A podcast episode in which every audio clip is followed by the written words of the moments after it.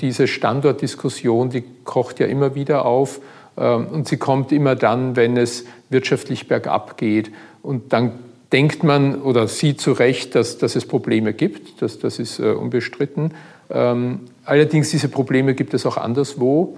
Und die Vergangenheit hat immer gezeigt, ähm, gerade auch mit Hilfe von Innovationen kommt man aus diesen Situationen auch immer wieder raus.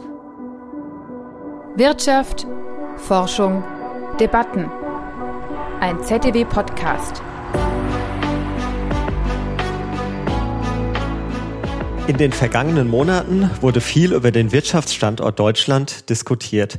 Neben seiner Zukunftsfähigkeit ging es vor allem um die Innovationskraft. Um Innovation geht es auch beim Mannheimer Innovationspanel, kurz MIP. Das MIP feiert 2023 sein 30-jähriges Bestehen und wurde diesen Sommer als erstes Panel überhaupt mit dem Preis der Schumpeter School ausgezeichnet. In der Begründung der Jury heißt es, dass das MIP vielfältige Einblicke in die Innovationstätigkeit von Unternehmen ermöglicht.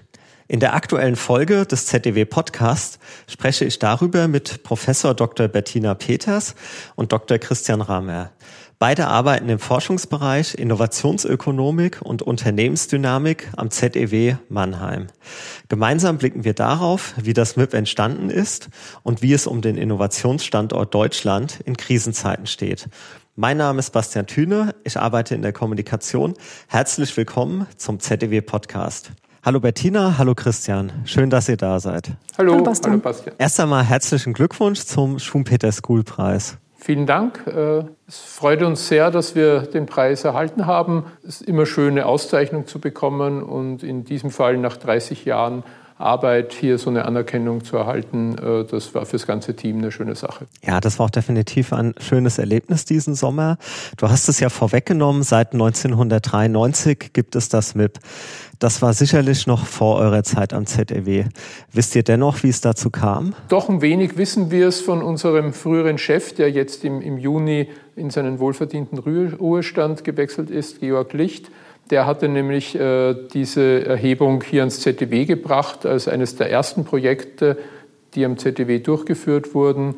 Ähm, und das Ziel war eben damals, einen Pendeldatensatz aufzubauen, um nicht nur Statistik zu führen über Innovationsaktivitäten in der deutschen Wirtschaft, sondern eben auch einen Datensatz zu haben, mit dem man wissenschaftliche Analysen durchführen kann und mit dem man auch die Wirtschafts- und Innovationspolitik beraten kann. Okay, und äh, wie wirkt sich das konkret aus? Also was genau kann ich mit dem MIP messen jetzt für unsere Zuhörer und Zuhörerinnen, die wahrscheinlich nicht so tief in dem Thema drin sind? Also mit dem MIP messen wir verschiedene Indikatoren des Innovationsverhaltens von Unternehmen. Und das einfachste Maß ist mit Sicherheit eine Variable, die angibt, ob das Unternehmen neue Produkte eingeführt hat. Und wenn wir von Produkten sprechen, dann meinen wir eigentlich immer Waren und Dienstleistungen. Und genauso gibt es einen Indikator, ob Unternehmen neue Produkte, äh, neue Produktionsprozesse eingeführt haben. Und das schließt dann eben auch zum Beispiel Verfahren in der Administration mit ein oder neue Verfahren in der Logistik. Das sind so die Kern, wir sagen Kernindikatoren, die wir im MIP abfragen. Aber darüber hinaus messen wir zum Beispiel auch, welchen Umsatz die Unternehmen mit den neuen Produkten erzielen. Oder wir fragen natürlich auch nicht nur das, nach dem Ergebnis der Innovationsaktivitäten von Unternehmen, sondern auch, was sie dafür einsetzen.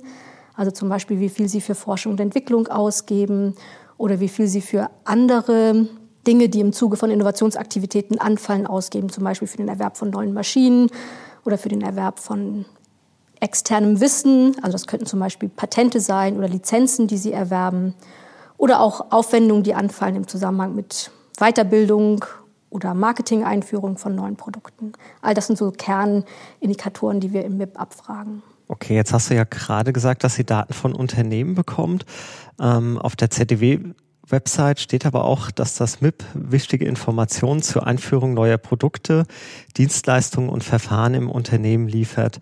Ähm, Gibt es denn da auch die Rückkopplung, ähm, dass Unternehmen anhand äh, eurer MIP-Daten wieder ja, etwas auf den Markt gebracht haben? Direkt wissen wir davon nicht. Ähm, wir wissen aber, dass ähm, durchaus die Unternehmen an, an den Beispielen für Innovationen, die wir nämlich im Rahmen des Fragebogens äh, mitliefern, großes Interesse haben. Wir haben nämlich im Fragebogen immer noch eine schriftliche Version, wenngleich natürlich heutzutage die meisten Unternehmen online antworten. Und auf dieser schriftlichen Version ist so eine Ausklappseite, da führen wir typische Beispiele für Innovationen in verschiedenen Branchen an. Und ich würde sagen, wir bekommen jeden vierten schriftlichen Fragebogen ohne diese Ausklappseite zurück, die dann rausgerissen oder runtergeschnitten wurde, was zeigt, dass durchaus die Unternehmen diese Information interessant finden, sich offenbar zur Seite legen ähm, und vielleicht auch eben als Impuls verwenden, um, um selbst äh, neue Innovationen äh, voranzubringen. Und Sie können es natürlich auch als Impuls nutzen, ähm, die Ergebnisse, die wir Ihnen bereitstellen. Also wir führen ja sozusagen auch Auswertungen durch auf Branchenebene und wir stellen diese Auswertung auf Branchenebene den Unternehmen auch zur Verfügung. Wir schicken denen sogenannte Branchenberichte zu. Und da können Sie sich eben auch vergleichen äh, mit, dem, mit Ihrer Branche. Also ob Sie zum Beispiel mehr für Innovationen ausgeben als der Branchendurchschnitt oder weniger oder ob Sie erfolgreicher sind, äh, zum Beispiel im Zusammenhang mit den Umsätzen, die Sie mit Innovationen erzielen. Also das MIP äh, triggert jetzt nicht direkt in den Unternehmen Innovation, es zeigt aber so eine aktuelle Marktlage, auch was Mitbewerber machen und kann dafür wieder für die Unternehmen von Nutzen sein. Genau, es ist für Benchmarking-Zwecke nützlich und wo wir direkt mit Unternehmen in Kontakt kommen, ist, wenn sie uns dann zum Beispiel anrufen oder sonst per E-Mail in Kontakt treten zu einzelnen Aspekten der Erhebung und wir dann in die Diskussion kommen. Und auf diesem Weg haben wir tatsächlich auch schon Forschungsprojekte gemeinsam mit Unternehmen äh, dann äh, auf den Weg gebracht äh, da ging es dann mehr um Fragen des Managements von Innovationsprozessen. Also wie muss ein Unternehmen so einen Innovationsprozess intern aufsetzen, etwa von Ideenmanagement, von der äh, Einbeziehung verschiedener Gruppen im Unternehmen oder auch wie äh, kann man ein, ein, Messsystem aufsetzen, ein Monitoring, ein, äh, ein Controlling äh, von äh, Innovationsprozessen. Da sind wir immer wieder im direkten Austausch mit Unternehmen und da würde ich sagen, profitieren die Unternehmen durchaus auch von, vom MIP direkt. Okay, das klingt ähm, nach einer spannenden Beziehung, also wenn es auch immer wieder zwischen Unternehmen und Wissenschaft hin und her geht. Ich meine, das äh, MIP gibt es jetzt seit 30 Jahren und wahrscheinlich sind auch viele Fragen immer wiederkehrend. Ähm, was ist denn für euch noch dieses Spannende daran, dass es auch nach 30 Jahren immer noch interessant ist, da zu forschen? Also zunächst mal sind Innovationen ja per Definition etwas Neues. Und von daher ist es immer wieder, finde ich, auch spannend zu sehen, wie es Unternehmen gelingt, was Neues auf den Markt zu bringen oder wie es ihnen gelingt, neue Produktionsprozesse zu entwickeln. Und allein das finde ich ähm, schon spannend zu sehen, auch über die Zeit. Und das MIP liefert einen einmaligen Datensatz, ähm, der es jetzt eben auch unter, äh, erlaubt, diese Fragestellungen zu untersuchen, wie Unternehmen sich sozusagen über einen langen Zeitraum auch in ihrem Innovationsverhalten positionieren. Und ähm, das MIP an sich selber entwickelt sich ja auch weiter. Du hast zwar schon gerade gesagt, es gibt Fragen, die stellen wir immer wieder und ich habe auch schon so ein paar genannt, aber wir haben immer wieder auch neue Fragen, die wir entwickeln auf Basis von theoretischen ähm, Überlegungen oder Modellen oder eben die wir auch konzipieren auf Basis von aktuellen Entwicklungen. Zum Beispiel in der Corona-Pandemie ähm, waren wir in der Lage, schnell sozusagen auch Fragen ähm, zum Innovationsverhalten in der Pandemiesituation in den Fragebogen aufzunehmen und dann auch zu, zu untersuchen. Also das finde ich ist ein, ist ein spannender Aspekt und nicht zuletzt auch die Tatsache, dass wir immer wieder auch andere Datensätze zu dem MIP dazuspielen und damit eben auch neue Fragestellungen uns eröffnen über diese 30 Jahre. Und äh, welche wissenschaftlichen Fragestellungen fandet ihr denn besonders spannend in eurer Zeit hier am ZEW? Ich fand es besonders spannend, was Bettina vor jetzt schon 15 Jahren mal in, in einem EU-Forschungsprojekt äh, auf den Weg gebracht hat, nämlich äh, die Beschäftigungseffekte von Innovationen zu quantifizieren und sie auch zuzuordnen zu Produkt- und Prozessinnovationen. Denn da haben wir immer eine, eine Diskussion in der Öffentlichkeit, wo Innovationen oft ins quasi schiefe Licht äh, kommen, wenn gesagt wird, mit einer Innovation werden ja äh, Dinge rationalisiert, Arbeitsplätze abgebaut und es entsteht Arbeitslosigkeit. Wir haben das ja gerade heute beim Thema künstliche Intelligenz zum Beispiel äh, wieder. Und da war das schon schön, dass mit dem Modell, das Bettina da mitentwickelt hat, mit, mit Forscherkolleginnen und Kollegen, zeigen konnte, dass äh, Produktinnovationen ein ganz wichtiger Treiber von Innovationen, äh, von Beschäftigung sorry, sind. Ähm, und dass Prozessinnovationen summa summarum eben nicht zum Arbeitsplatzabbau beitragen, sondern ja auch die Wettbewerbsfähigkeit der Unternehmen stärken und diese verstärkte Wettbewerbsfähigkeit quasi den Abbau an Arbeitsplätzen direkt durch verbesserte Technologien äh, in etwa wieder kompensiert. Ja, stimmt. Hast du schon gut zusammengefasst. Tatsächlich machen wir das gerade für die künstliche Intelligenz. Das wäre so die Fragestellung, die, oder die Fragestellung, die ich damals untersucht habe, jetzt auch ähm, analysiert für, für den Einsatz künstlicher Intelligenz in den, in den Unternehmen und die Frage, ob sozusagen künstliche Intelligenz ähm, oder der Einsatz von künstlicher Intelligenz in den Unternehmen dazu führt, dass Beschäftigung abgebaut wird. Und ich finde es persönlich ganz spannend zu sehen, ähm, dass wir das tatsächlich nicht finden bislang in den Daten, sondern ganz im Gegenteil Unternehmen, die Methoden der künstlichen Intelligenz in die Entwicklung neuer Produkte einsetzen, die haben ganz starkes Beschäftigungswachstum, viel stärker, signifikant stärker als äh, Unternehmen, die das eben nicht tun. Und bei den Prozessinnovationen sehen wir noch keinen Unterschied ähm, in den Beschäftigungswirkungen. Also mit den Kolleginnen und Kollegen aus dem Bereich, äh, Forschungsbereich Arbeitsmarkt hier am ZDW ähm, die hatte ich auch mal auf das Thema angesprochen und die sehen das auch sehr gelassen. Es gab ja auch früher die Diskussion um äh, Roboter, ob die dann alle Arbeiter ersetzen. Arbeitsplätze fallen weg, neue kommen hinzu. Manche Branchen wie Sattler oder Polsterer gibt's heute kaum noch. Dafür gibt's halt Programmierer und Webseitendesigner, die es vor 40 Jahren noch nicht gab. Wahrscheinlich wird es auch in Zukunft so sein. Ähm, jetzt habt ihr ja beide schon angesprochen, also Beschäftigung, das ist ja ein ein Thema, was vor allem Unternehmen betrifft. Und es gibt ja auch noch das MUP, also das Mannheimer Unternehmenspanel. Hat es damit auch was zu tun, diese Fragestellung, oder was hat es mit diesem auf sich? Das MUP ist äh, quasi un unser Basisdatensatz, äh, auf dem wir alle unsere unternehmensbezogenen empirischen Analysen letztlich aufbauen. Es ist ein Datensatz über alle Unternehmen in Deutschland, die in den letzten 25 Jahren irgendwann mal wirtschaftsaktiv waren hier im Land. Das heißt, er umfasst mehr als 10 Millionen Unternehmen, inklusive auch nicht mehr wirtschaftsaktive aktuell.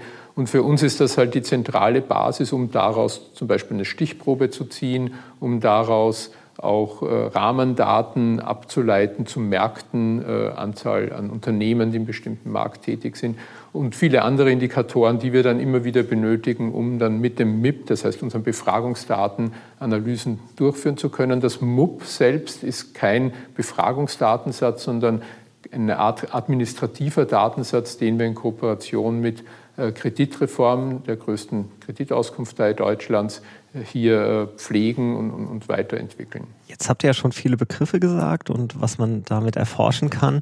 Also das klingt nach einer Menge Arbeit und ähm, ja, Arbeit kostet auch Geld. Wer beauftragt ist und wer sind die Geldgeber?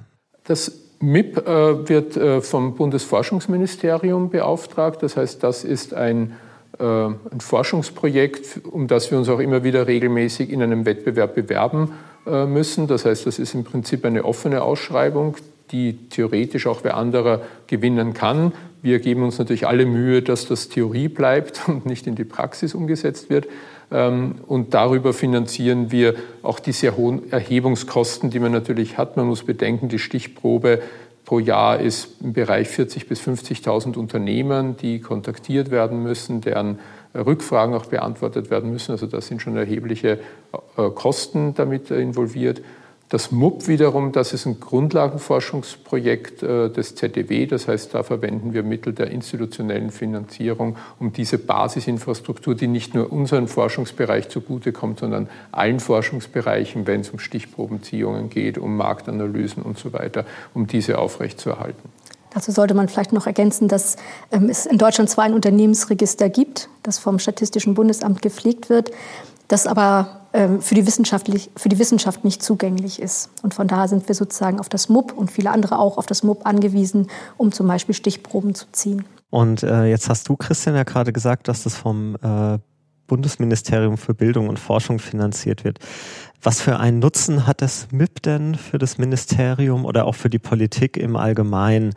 Also kann das zur Politikberatung genutzt werden? Ja, wobei wir nicht Politikberatung eigentlich äh, das nennen würden. Ähm, wir sind mit dem MIP quasi im, sehr engen Austausch mit dem Bundesforschungsministerium, aber auch mit anderen Bundesministerien, um das äh, Instrument zu nutzen, um aktuelle Informationen zu wirtschafts- und innovations- und forschungspolitischen Fragen zu erheben. Das heißt, wir nehmen da immer wieder auch Fragen auf, um den direkten Informationsbedarf äh, zu decken. Wir machen aber auch immer wieder Evaluationen äh, auf Basis dieser Daten. Und das ist etwas, was natürlich wichtig ist, dass man lernt, inwieweit eine bestimmte politische Maßnahme auch Erfolg hatte und woran dieser Erfolg dann, falls er eingetreten ist, auch äh, gehangen hat.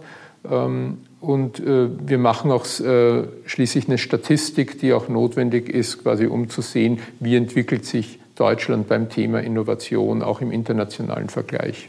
Was sind denn aktuelle Fragestellungen, die aus dem Ministerium kommen? Das Thema KI war so ein, eine aktuelle Fragestellung, die kam jetzt schon vor ein paar Jahren äh, hinein. Ganz aktuell haben wir das Thema soziale Innovation. Vor wenigen Wochen hat die Bundesregierung einen Aktionsplan für soziale Innovationen veröffentlicht und wir haben bereits im Vorgriff darauf äh, eine entsprechende Frage aufgenommen gehabt in, der dies, äh, in die diesjährige Erhebung, um quasi hier auch gleich wieder eine Art Monitoring zu machen, wo stehen wir, äh, oder auch um dann beobachten zu können in der Zukunft, äh, wie entwickelt sich dieses Thema angesichts der Maßnahmen, auch die die Bundesregierung jetzt jüngst gesetzt hat. Und wenn man zum Beispiel in die Vergangenheit guckt, dann hat das MIP mit Sicherheit beigetragen zur Debatte um die steuerlich oder um die Einführung der steuerlichen Forschungsförderung wo ähm, unsere Daten eben auch ähm, über einen längeren Zeitraum gezeigt haben, dass viele kleinere Unternehmen aus Innovationsaktivitäten aussteigen.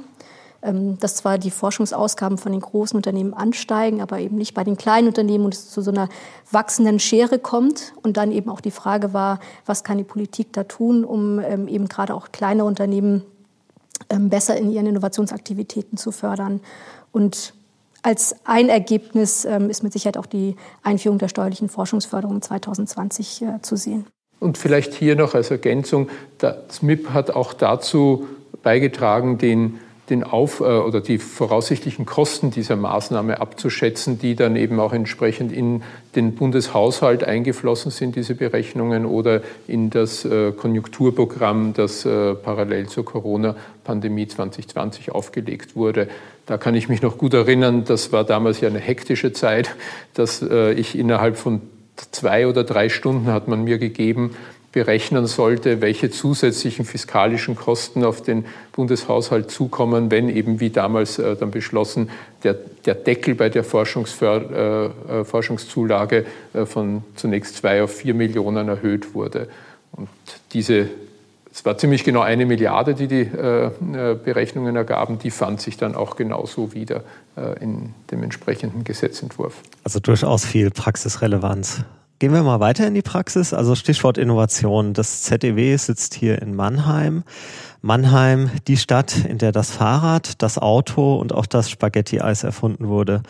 Auch ganz Baden-Württemberg zählt laut einer Studie nach Massachusetts und Kalifornien zur weltweit innovativsten Region. Was sagt eure Forschung dazu? Das Ergebnis können wir so bestätigen. Wir hatten das auch mal untersucht, äh, damals für den äh, Bundesbericht Forschung und Innovation der Schweiz. Da kam ebenfalls Baden-Württemberg an vierte Stelle. Tokio hatten wir noch mit äh, davor. Neben den weltweiten Regionen kam äh, nach Baden-Württemberg auch Bayern auf Platz 7 und Hessen auf Rang 9.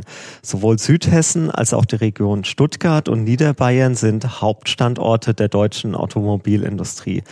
Diese steht aber aufgrund der Energie- und Mobilitätswende stark unter Druck droht allen Regionen der Bedeutungsverlust, wenn es ab 2035 nur noch E-Fahrzeuge geben soll? Das mit Sicherheit nicht, denn ähm, auch wenn die Autoindustrie dominant ist, gerade in, in Stuttgart, so gibt es doch viele weitere äh, sehr innovative Wirtschaftszweige und Unternehmen auch. Und äh, die Unternehmen selbst sind ja natürlich, sagen, äh, sie wissen um, um, die Situation, sie äh, befassen sich mit diesen Themen ja schon eigentlich seit Jahrzehnten. In äh, Stuttgart gab es die ersten Tests mit äh, wasserstoffgetriebenen Fahrzeugen, ich glaube Ende der 80er Jahre bereits. Also das heißt, die Unternehmen sind technologisch auch fit.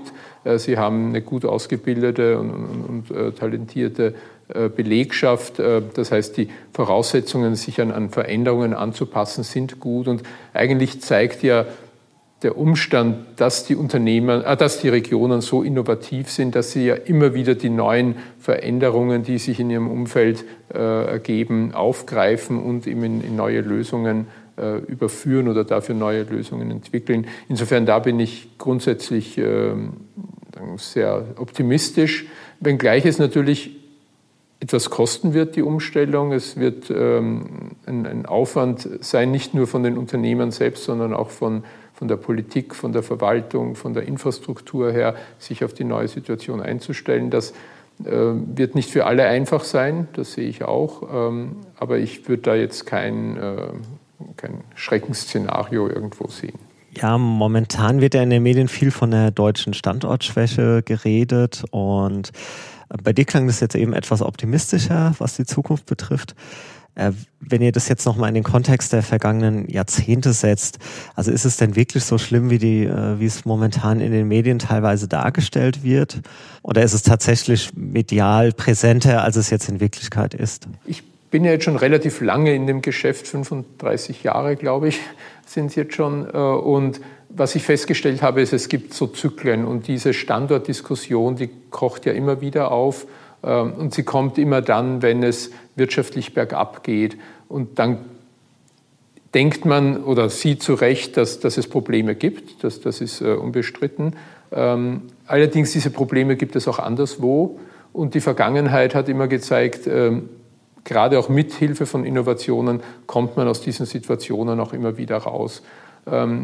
Ich denke, so eine Standortdebatte ist immer auch von der politischen Seite her zu sehen, in, in, Umbruchssituationen muss man etwas verändern. Von daher ist es auch richtig, wenn die Medien darauf hinweisen, dass man nicht einfach nur weiter tun kann und wenn man auch Dinge in Frage stellt. Und da ist es eben auch eine Aufgabe der Medien, da immer wieder zuzuspitzen. Wir von der Wissenschaft sehen das mit, mit einer stärkeren Distanz äh, und, und auch mit einem vielleicht größeren zeitlichen Abstand, gerade wenn wir wieder aufs Thema MIP zurückkommen, wenn wir jetzt eine Entwicklung über 30 Jahre schon beobachten konnten, sehen wir eben, dass es, wenn es bergab ging, danach wieder auch bergauf ging und dass die, die eben innovationsfähig sind, in der Regel besser herauskommen aus, aus so einer schwierigen Situation. Von daher sind wir vielleicht vom Berufswegen schon optimistischer, als das jetzt ein, ein Journalist vielleicht ist, der äh, eben die Aufgabe hat, äh, auf, auf die Wunden hinzuzeigen. Ja, und es zeigt sich ja auch, also selbst in meinem Leben, ähm, 1993 gab es eine Wirtschaftskrise, Ende der 90er wurde vom Krankenmann Europas gesprochen, da gab es eine deutlich höhere Arbeitslosenzahl. Momentan ist ja fast eher in Richtung Vollbeschäftigung und wir haben zum Beispiel eine Studie gemacht, wo es darum ging, wie Innovation eben auch über den Konjunkturzyklus wirken und wie dies sozusagen auf Beschäftigung wirkt. Jetzt kommen wir nochmal zurück zum Beschäftigungsthema. Und auch da sehen wir tatsächlich, dass innovative Unternehmen deutlich resilienter in der Krise sind, keine Beschäftigung abbauen. Die einzige Phase, wo es tatsächlich zum leichten Beschäftigungsabbau gekommen ist, das war in der großen Wirtschaftskrise 2009, 2000, 2008, 2009. Aber selbst da war die Entwicklung deutlich besser als bei den nicht innovativen Unternehmen. Das heißt, ähm, innovative Unternehmen sind einfach in der Krise resilienter und kommen dort auch besser raus. Und 2008 war ja auch ein großer externer Schock durch die Finanzkrise. Also da konnten sich ja Unternehmen nicht darauf vorbereiten, weil das so plötzlich kam. Richtig, ja, wobei jede Krise in einer gewissen Weise immer plötzlich dann kommt für, äh, für die Unternehmen und, für die Gesellschaft. Ähm, gleichzeitig sehen wir aber, dass sie mit einem ja, sehr regelmäßigen Abstand immer wieder kommt, auch wenn der Anlass dann immer ein anderer ist. Ähm, das heißt, diese Konjunkturzyklen, die haben wir einfach. Die, da gibt es auch Gründe, warum es immer wieder zu einer quasi einer konjunkturellen Entwicklung der wirtschaftlichen Aktivität kommt. Ähm, und wir sollten uns jedenfalls nicht zu sehr ins Boxhorn jagen lassen von einer äh, quasi aktuell schlechten Situation, das ist quasi Teil äh, der Dynamik des Wirtschaftssystems, in der wir leben. Und man hat ja auch gesehen, dass während der Corona-Pandemie, wo es äh, große wirtschaftliche Schwierigkeiten gab, gab es auf der anderen Seite auch sowas wie BioNTech, das Mainzer Unternehmen mit dem Corona-Impfstoff. Die sind ja sehr groß geworden und haben ja Rheinland-Pfalz auch einen massiven Einnahmenüberschuss äh, beschert. Jetzt ist der ähm, BioNTech-Hype etwas abgeflaut, aber die Stadt Mainz möchte ein Biotech- und Life Science Campus bauen. Ähm, macht so ein Vorhaben aus wissenschaftlicher Sicht Sinn? Also die Kräfte im Bereich Forschung und Innovation zu bündeln, macht Sinn. Das sehen wir quasi auf sehr allgemeiner Ebene, dass eben Unternehmen, die kooperieren, die mit Wissenschaftseinrichtungen zusammenarbeiten, äh, schneller mit Innovationen sind, äh, höherwertige Innovationen im Sinn des Neuheitsgrades äh, auch hervorbringen. Von daher sind all die Maßnahmen, die wir in der äh, Wissenschafts- und Innovationspolitik in Deutschland sehr vielfältig haben, die auf die Zusammenarbeit zwischen Unternehmen und Wissenschaftseinrichtungen abzielen, äh, gut. Äh, das, äh, denke ich, kann man generell so sagen. Ähm, für einen ganz konkreten jetzt Campus, einem ganz konkreten Standort muss man immer sehen, wie sind die Voraussetzungen da, welche Unternehmen stehen überhaupt zur Verfügung, welche Themen bearbeiten die Unternehmen, gibt es entsprechende äh, Partner auf der Wissenschaftsseite.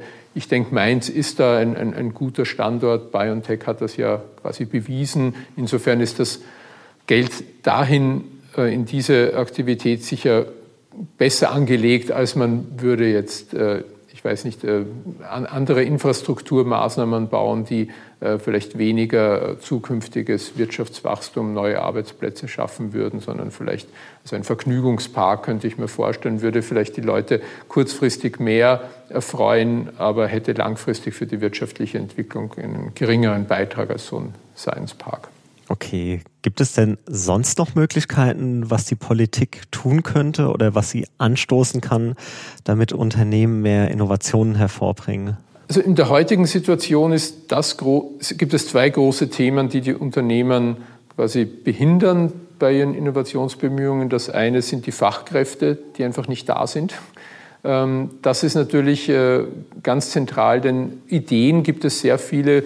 Auch da ist eine, eine, andere sehr interessante Arbeit von Bettina, vielleicht kannst du nachher noch dazu ein Wort sagen, nämlich Unternehmen äh, sind dann quasi auch in der Finanzierung von Innovationsaktivitäten gehemmt, äh, wenn sie besonders viele Ideen haben, die sie gerne umsetzen würden und sich eben nicht ausreichend Mittel für all diese Ideen finden. Und so ähnlich ist es auch beim Fachkräftemangelthema. Unternehmen haben in der Regel sehr viel an Innovationsideen und nur begrenzte Ressourcen. Und wenn jetzt diese entscheidende Ressource Fachkräfte immer knapper wird, dann muss man quasi auch bei den Projekten, die einem sehr am Herzen liegen, die ganz zentral für die Wettbewerbsfähigkeit sind, mitunter eben Abschnitte machen. Und das äh, kann dann auf Dauer natürlich die Wettbewerbsfähigkeit der Unternehmen untergraben. Von daher, das ist der, der erste Punkt, der ganz wichtig ist. Und der zweite, das ist tatsächlich etwas, was wir über 10, 15, vielleicht sogar 20 Jahre jetzt kontinuierlich sehen, Bürokratie äh, nimmt als Hemmnis laufend zu bei den Unternehmen. Und wenn wir mit einzelnen Unternehmen auch sprechen, dann können sie uns das auch immer wieder zeigen, wie viel Zeit sinnlos für bestimmte bürokratische Prozesse, für die Erfüllung bestimmter Auflagen äh, draufgeht, die dann eben für anderes fehlt und wo man sich dann im Einzelnen oft fragen kann, zu Recht, ist dieser Aufwand hier notwendig, ist diese Vorschrift, äh, eine bestimmte äh, Sache in einer bestimmten Form umzusetzen und zu dokumentieren, wirklich so notwendig? Also auf dieses Problem weisen ja die Medien gerne hin. Also gerade jetzt wegen dem Bauthema war das ja öfter in den Medien äh, überbordende Regularien. Dann gab es ja auch die Diskussion Datenschutzgrundverordnung, äh, Lieferkettengesetz und ja, verschiedene andere Sachen. Jetzt hatte äh, Christian noch für, auf dich, Bettina, hingewiesen wegen der einen Studie mit den Beschäftigten. Magst du uns dazu noch was sagen? Das war jetzt nicht zu den Beschäftigten, das war ähm, die Frage, wie sich, also ob Unternehmen in ihren Innovationsaktivitäten restringiert sind. Und ähm, was wir tatsächlich auch mit dem MIP als ähm, ja als etwas ganz Neues ähm, entwickelt haben. Was war eine sogenannte quasi experimentelle Frage in den Fragebogen einzubauen, was Unternehmen nämlich machen würden, wenn sie zusätzlichen Umsatz in Höhe von 10 Prozent bekommen würden, also Geld in Höhe ihres 10 Prozent ihres Umsatzes und ähm, für welche Zwecke sie das verwenden würden. Ob sie es zum Beispiel einsetzen für Innovationsaktivitäten oder ob sie damit Investitionen finanzieren, ob sie es vielleicht in Rücklagen ähm, stecken oder es auch an ähm, Eigentümer oder Aktionäre auszahlen oder um Schulden zurückzuzahlen. Und da konnten wir eben zeigen, dass, ähm, oder wir konnten zeigen, welche Unternehmen tatsächlich finanziell in ihren ähm, in ihren Innovationsaktivitäten restringiert sind, wovon das abhängt. Und ich, das war die Studie, auf die Christian gerade hingedeutet hat. Und das war sozusagen auch ein Beispiel, ähm, wie das MIP genutzt werden kann, konnte, um eine theoretische oder eine Fragestellung aus der Theorie in die Praxis umzusetzen und darüber Informationen zu finden. Wenn wir jetzt noch als letztes einen Blick in die Zukunft werfen, was schätzt ihr beiden, wie sich das Innovationsgeschehen in Deutschland entwickeln wird? Auch wenn ihr keine Glaskugel habt. Also im Großen und Ganzen entwickelt es sich ja recht gleichmäßig. Ähm, das heißt, wir sehen äh, eigentlich ein hohes Niveau an, an Forschungs- und Innovationsaktivitäten die letzten Jahrzehnte eigentlich, das in der Tendenz immer ansteigt mit natürlich gewissen konjunkturellen Schwankungen. Und ich sehe jetzt keinen Grund, warum von diesem generellen Trend wir jetzt dann abweichen sollten. Ähm, wir haben so viele Herausforderungen in der Gesellschaft, in der Wirtschaft, die nach innovativen Lösungen schreien, äh, vom Klimawandel, den wir jetzt noch gar nicht angesprochen haben, ähm, bis hin auch zu sozialen Fragen im Bereich der Pflege, der Alterung der Gesellschaft. Äh, und wir haben leider jetzt in den letzten Jahren ja auch das Thema Sicherheit äh, wieder ganz nach oben bekommen. Und auch, auch da sind immer wieder neue technologische Entwicklungen gefordert, um, um, um sinnvoll mit, mit diesen Herausforderungen umzugehen. Das heißt, es gibt so viel Platz und so viel Notwendigkeit für Innovation wie noch nie, könnte man sagen. Und es gibt auch keinen Grund, warum jetzt die Unternehmen, die sich auch organisatorisch darauf eingestellt haben, da Lösungen zu bringen, warum sie dann nicht an diesen Lösungen arbeiten sollten und auch diese ähm, mit allem Risiko, das immer bei Innovationen natürlich mit dabei ist, am Ende auch äh, vor, voranbringen werden. Von daher bin ich, vielleicht aber ist das auch mein Naturell, äh, an, an dieser Stelle auch optimistisch äh, und, und, und sehe keine große Gefahren. Es ist allerdings niemals ein Selbstläufer man muss sich immer anstrengen und die Politik ist auch immer gefordert, eben solche Rahmenbedingungen zu setzen, damit diese Anstrengungen sich dann auch lohnen können. Ich meine, eine Gefahr, die, die bestehen könnte, wäre, dass wir einen zunehmenden Trend der Konzentration in Innovationsaktivitäten sehen. Das haben wir in der Vergangenheit schon leicht beobachtet, dass sich eben kleine Unternehmen aus Innovationsaktivitäten verabschieden und es ähm, vornehmlich ähm, in den großen Unternehmen ähm, Innovationen getätigt werden und dann sozusagen, wenn wir uns Innovationsausgaben angucken, jetzt auch nicht unbedingt einen Bruch in der Zeitreihe sehen. Also ich denke, es ist schon wichtig, dass auch ähm, das, unter, das Innovation eben auf breiter Basis ähm, im, in den Unternehmen ähm, durchgeführt wird und es nicht in der kleinen Gruppe von Großunternehmen ähm, dieses Feld überlassen wird. Jetzt zum Schluss noch eine private Frage. Welche Innovation möchtet ihr persönlich heute nicht mehr missen? Ich glaube, ich würde sagen, das Internet. Das macht das Arbeitsleben so viel einfacher. Bei mir ist es so, ich bin jemand, der gar nicht so auf Innovationen abfährt oder andersrum. Ich, mich muss man immer sehr gut mit einer Innovation überzeugen, bis ich bereit bin, sie auch anzunehmen. Äh, was ich finde, das auch wichtig ist, denn äh, das, das ist auch etwas, was der Innovator leisten muss, dass das äh, nicht nur neu ist, sondern auch besser ist, was er gemacht hat.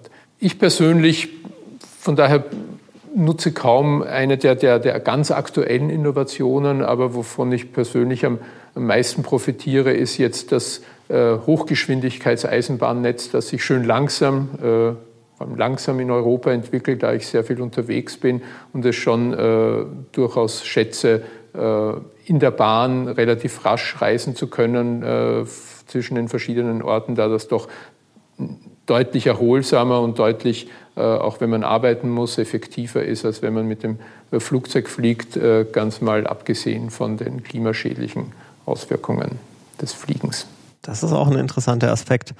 Dann äh, vielen lieben Dank für das Gespräch, Bettina und Christian. Es hat uns sehr gefreut, mit euch über die beiden Panel und den Innovationsstandort Deutschland zu debattieren. Vielen Dank von unserer Seite. Danke auch fürs Zuhören beim ZDW Podcast. Wenn euch der Podcast gefällt, freuen wir uns über eure positive Bewertung auf Spotify oder Apple Podcasts. Habt ihr Fragen oder Anmerkungen? Dann schreibt gerne eine Mail an podcast.zew.de. Wir sind gespannt auf eure Zuschriften.